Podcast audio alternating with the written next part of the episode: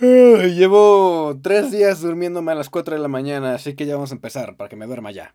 Sean todos bienvenidos a la tercera temporada de AM por la noche, el podcast donde hablamos de las noticias más relevantes de cine, series, videojuegos y ahora música, con su anfitrión AM Robson y con Rodrigo González en la sección de música. ¡Disfruten! Hola y bienvenidos a AM por la noche en su segunda noche de la tercera temporada o también la noche número 20 de este podcast. Verga, eso se dice muy rápido, pero sí es un chingo. Les recuerdo que en la descripción de este capítulo encontrarán un pequeño menú donde estarán los minutos casi exactos donde se encuentra cada sección, por si solamente quieres escuchar las noticias de videojuegos, de cine, series o música o pasarte una vez al café de 5 minutos. Pero ¿qué tal? ¿Cómo les trata la cuarentena? Yo estos días he pensado en muchas cosas, unas que valen la pena y otras que me hacen llorar en las noches, pero eso no importa ahorita. Esta semana tuvimos noticias algo flojas en dos sectores que trabajamos en este programa, pero no dejan de ser noticias interesantes que valen la pena ser comentadas. Así que para ya no perder más el tiempo, vamos a comenzar. Cine y televisión. Tras el anuncio de que muchas películas cambiarían sus fechas de estreno, esta semana ha llegado una ola de nuevas fechas para dichas películas. Entre ellas se encuentran las películas de Sony Pictures como lo son Peter Rabbit 2, no sé cuándo salió la 1, pero la segunda entrega sale el 15 de enero de 2021. Morbius, la película perteneciente al universo de Marvel y Sony, la cual contará con el villano Morbius, villano de Spider-Man, y será estrenada el 19 de marzo de 2021. Ghostbusters Afterlife llegará el 5 de marzo de 2021 y Uncharted, protagonizada por el guapísimo Tom Holland, llegará hasta octubre de 2021. También la secuela de la película escrita, dirigida y protagonizada por John Krasinski, es decir, A Quiet Place Parte 2, la cual iba a ser estrenada el pasado mes de marzo, cambió su fecha de estreno al 4 de septiembre de este año. Al igual que la película en solitario de Black Widow que llegará el 6 de noviembre a cines de muchas partes del mundo.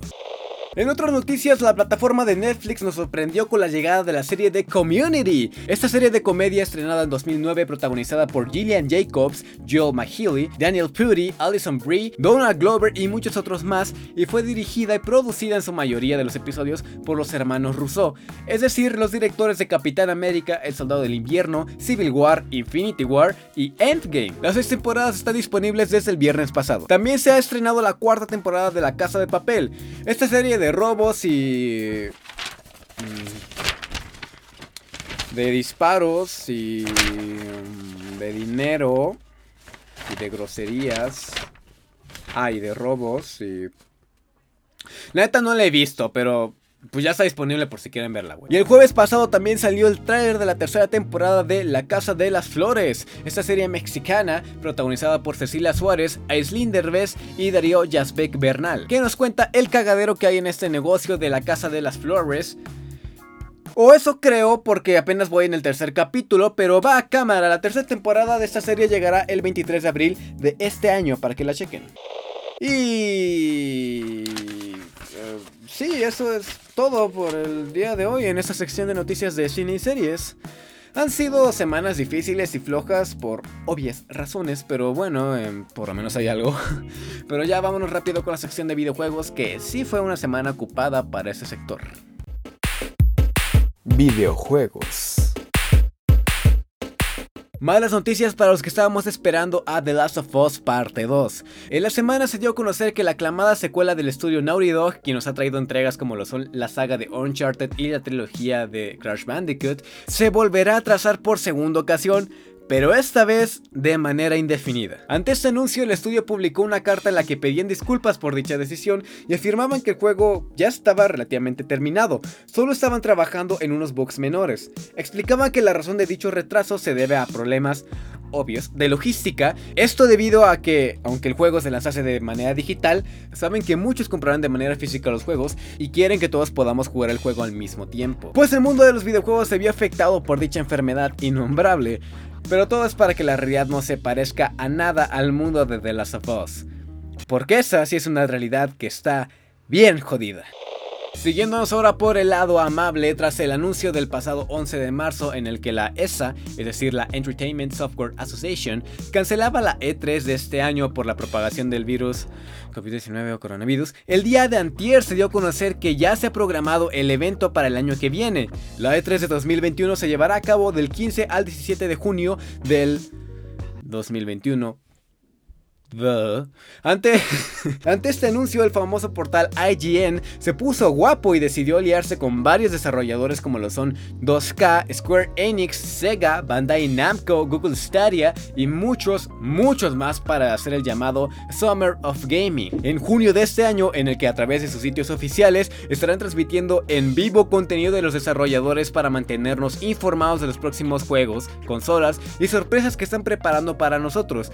Todo esto sin salir de casa, pero con la misma emoción que caracteriza este tipo de eventos. Recordemos que pese a que en los últimos años empresas como lo son Nintendo y PlayStation han optado por dar sus noticias aparte, la E3 sigue siendo un evento importante para que todos estemos al pendiente de todo lo que pasa en el mundo de los videojuegos. Así que, por lo mientras tenemos una alternativa para gozar de ese tipo de eventos en estos tiempos difíciles. En noticias un tanto poco agradables, pero también son al mismo tiempo agradables. Hay muchos rumores de que la quinta consola de la casa de PlayStation, o sea el PlayStation 5, tiene demasiados problemas. En los últimos meses hemos recibido actualizaciones acerca de todos los aspectos técnicos de las consolas de las siguientes generaciones, tanto de la Xbox Series X, antes llamado Project Scarlet, y del PlayStation 5 y ha sorprendido mucho las noticias y las actualizaciones por parte de Microsoft, debido a que la consola apunta a ser una de las más potentes de la historia, incluso mucho superior que la nueva consola de Sony. Ante esto afirman que Sony no estaba para nada preparado de esta información, ya que pensaban que Microsoft nunca llegaría a crear algo de semejantes huevos. Varios reportes afirman que Sony dejó de rascarse las nalgas y comenzó a trabajar exhaustivamente en su consola para igualar al poder del Xbox. Sin embargo, esto ha provocado problemas de calentamiento en el dispositivo y los desarrolladores con los que Sony está trabajando no tienen ni la más puta idea de qué pitos están haciendo. Pero estos solamente son rumores todavía, ya que por el lado contrario también se comenta que Sony está muy contento con los avances que lleva el desarrollo de la nueva consola, y eso lo confirma el anuncio de hoy, donde dan a conocer el nuevo control del PlayStation 5, esta vez con el nombre de DualSense, el cual agrega muchas funciones como lo son los gatillos adaptables, la eliminación del botón Share siendo suplantado por el botón Create, que por lo que comenta en el blog de noticias de PlayStation, es la misma mamada, pero con otro nombre, un micrófono integrado dentro del control para el chat de juego y una sensación más fina en el control para hacer que el jugador se emerja en el juego. Este control cambia mucho el modelo original que ha tenido desde el PlayStation 1 con el DualShock 1 y desde mi opinión se parece mucho a un control de Xbox One. Sea cual sea el verdadero paradero de esta esperada consola, todavía no hemos visto una imagen oficial del aspecto físico de la consola y eso preocupa mucho. Aunque debido a la situación del mundo es muy probable que muchos anuncios se aplacen más de la fecha original de salida. Pero mientras, solamente nos queda esperar. Con eso terminamos las noticias de videojuegos de esta semana y nos vamos rápidamente a las noticias de música con mi amigo Rodrigo. Así que vamos allá de una jodida vez.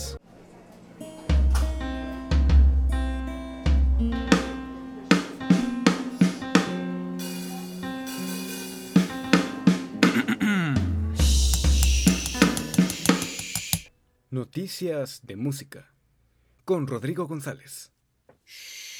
¿Qué onda amigos? ¿Qué tal? ¿Cómo están? Yo soy Rodrigo, bienvenidos a esta sección de noticias musicales en AM por la noche. Esta semana fue una semana un poco callada en el aspecto musical, no hubo como demasiadas cosas, pero pude encontrar ahí un par de cosas que personalmente me llamaron la atención.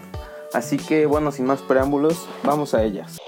Empecemos con el pie izquierdo, ya que esta semana se anunció el retraso de un par de discos de dos bandas que personalmente me agradan mucho, Carcass y Deep Purple. Carcass, una banda de death metal que su último trabajo fue de lo mejor que salió en la década pasada en cuanto a metal y pues la legendaria banda de hard rock Deep Purple han atrasado respectivamente sus álbumes, ya que debido a toda la situación que se está viviendo por el coronavirus, las industrias que digamos de una forma imprimen entre comillas los discos, la industria de los vinilos y de los CDs han cerrado su producción pues para evitar los contagios. Esto llevando a varios artistas a que retrasen sus discos. En esta ocasión han sido The Purple y Carcass. Es una noticia muy triste, estaba muy emocionado por el nuevo álbum, sobre todo de Carcass, que pues digamos que viene con unas cuantas expectativas, ya que no han sacado nada desde hace 7 años. Y Deep Purple, su último disco fue del 2017, que pues no lo he escuchado, la verdad, porque no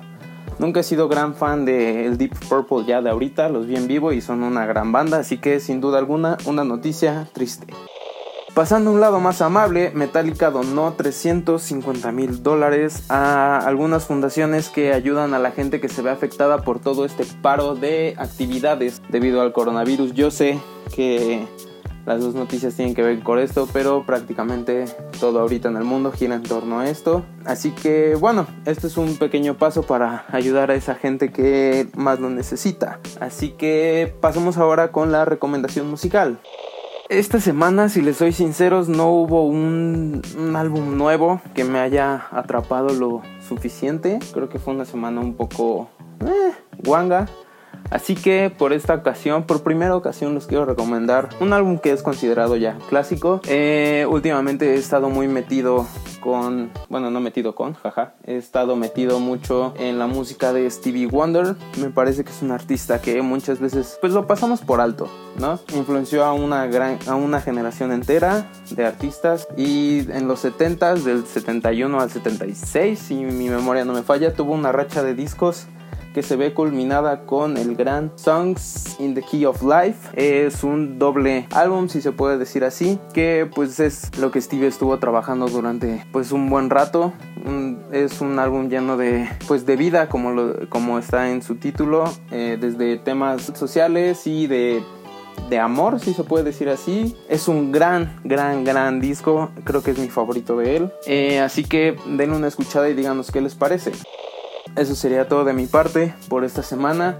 Así que ahora pasemos con el buen Ale Robson a un café de 5 minutos. Nos vemos. Un café de 5 minutos. Sean bienvenidos al Café de 5 Minutos, la sección en la que normalmente hablo de un tema que bien puede salir en una plática de café y la que normalmente aprovecho para invitar a personas para que hablen de sus proyectos y de temas en los que tanto ellos, tanto a mí nos gusten. Esta semana no tenía un tema como tal para hablar, pero sí quería aprovechar esta sección para, pues, de cierta manera hacer eso, una plática de café en la que bien puedo hablar de lo que me esté pasando y también para invitarlos a ustedes a que, a que hagan lo mismo, ya sea con sus amigos, familiares, roomies, su mascota o simplemente que ustedes mismos se escuchen y que les ayude a sacar lo que tengan dentro. Pero bueno, el tema de esta semana, o más bien el comentario lo que quiero sacar en esa sección, es cómo yo he llevado esta cuarentena. Creo que durante todo ese tiempo del podcast, eh, eh, en, estos capítulos, yo por lo menos he, intentado no decir la, la, razón por la cual todos estamos parados, porque ya lo sabemos. Estos días honestamente me he sentido abrumado. Yo me he sentido muy abrumado con todo lo que está pasando en el mundo. Me he sentido estresado, me he sentido cansado, me he sentido agobiado por no solamente lo que pasa, sino lo que podría llegar a pasar y la, preocupación que tengo a veces crece, a veces disminuye.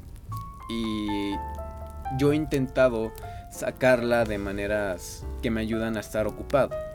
¿Saben?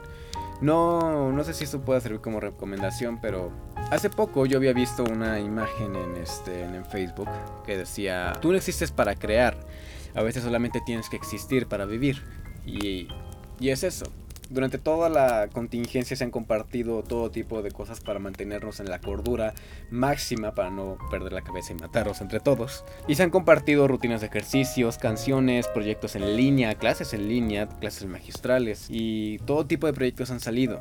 Mucha gente ha usado este tiempo, incluyéndome a mí, sinceramente, para practicar hobbies que habían dejado, para practicar nuevas cosas, para aprender nuevas cosas, para recordar viejas cosas. Y yo lo he intentado, sin embargo, con esta saturación de, información y de cosas que pasan en el mundo, y eso también te, lo digo para la gente que se sienta relativamente igual que yo, no es importante que hagas o no cosas, no es importante que termines eh, libros, que crees proyectos, no, al contrario, yo estos días los he agarrado también para darme un tiempo para mí.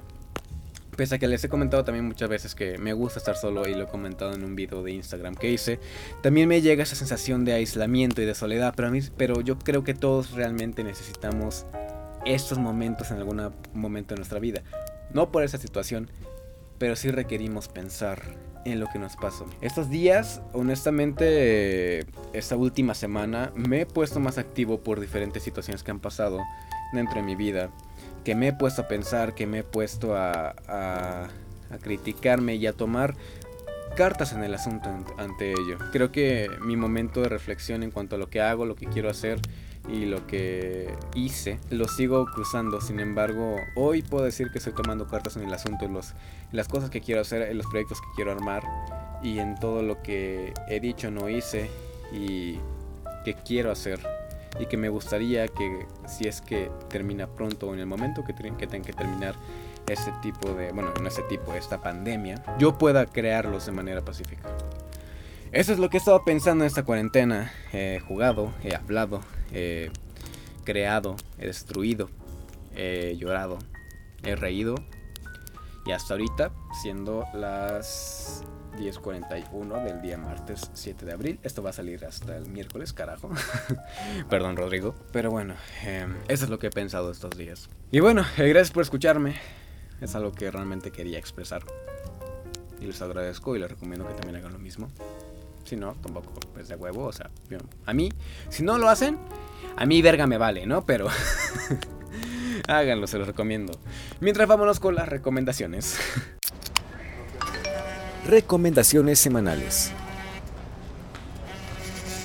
Estos últimos meses he seguido una cantidad estúpida de gente que se dedica a hacer ilustraciones y webcomics en general, y creo que es hora que les vuelva a recomendar un montón de esta gente que caga talento a más no poder. La recomendación de quien seguir esta semana es nada más y nada menos que para arroba un tal 3D, así lo pueden encontrar en Instagram. Es un chico que ya desde hace unos ayeres empezó a hacer modelos animados 3D para varias personas que se dedican al medio del entretenimiento. El que más tengo presente y es el que por lo cual lo empecé a seguir fue un modelo muy tierno para Gaby Mesa con Z, quien es la directora de Fuera de Foco, por si no, la, no lo ubican bien por el nombre. Y actualmente ha subido pequeños webcomics e ilustraciones que están poca madre, neta, están muy muy bien hechos y muy entretenidos, muy lindos, también por su estética que tiene, tanto en 2D como en 3D. Así que arroba un tal 3D en Instagram es la recomendación de esta semana. Miren, esta semana no he leído mucho que digamos, así que bueno, he estado eh, escuchando varios discos viejos que tengo por ahí en mi estantería y quise hacer otra recomendación musical, igual que la semana pasada, pero otra parte de la que hizo mi compañero Rodrigo, para que tengan pues más cosas con las cuales entretenerse esta semana y escuchen un poco más. Esta semana les recomendaré el último disco de estudio, hasta la fecha, de Red Hot Chili Peppers, es decir, The Getaway. Un disco muy poco querido por los fans de Red Hot, entre ellos Rodrigo, pero que yo tengo muy en mi corazón. Ese es el segundo y último disco en el que George Cliff Cliff Klinghoffer, Josh, eh, estuvo como guitarrista líder. Después de la salida de John Frusciante, la banda se sentía muy dispersa, pero con este disco lograron encontrar una forma de trabajo y un sonido muy diferente a lo que ya se caracterizaba a los Red Hot. Con éxitos como los son Dark Necessities, Go Robot, Sick Love y Goodbye Angels, los Red Hot se despiden de George para volver a abrir las puertas a la alineación más famosa de la banda. The Getaway es la recomendación de esta semana. Y eso sería todo por este episodio. Por parte de mi compañero Rodrigo y mía les doy un gran Gran agradecimiento por haber escuchado el segundo episodio de esta tercera temporada de AM por la noche. Muchas gracias por el apoyo que le dan a este proyecto porque se hace con mucho cariño. Siguen a Rodrigo en Instagram y en Twitter como arroba chocito21 para que vean sus cosas que retuitea normalmente de música y memes y la madre y media.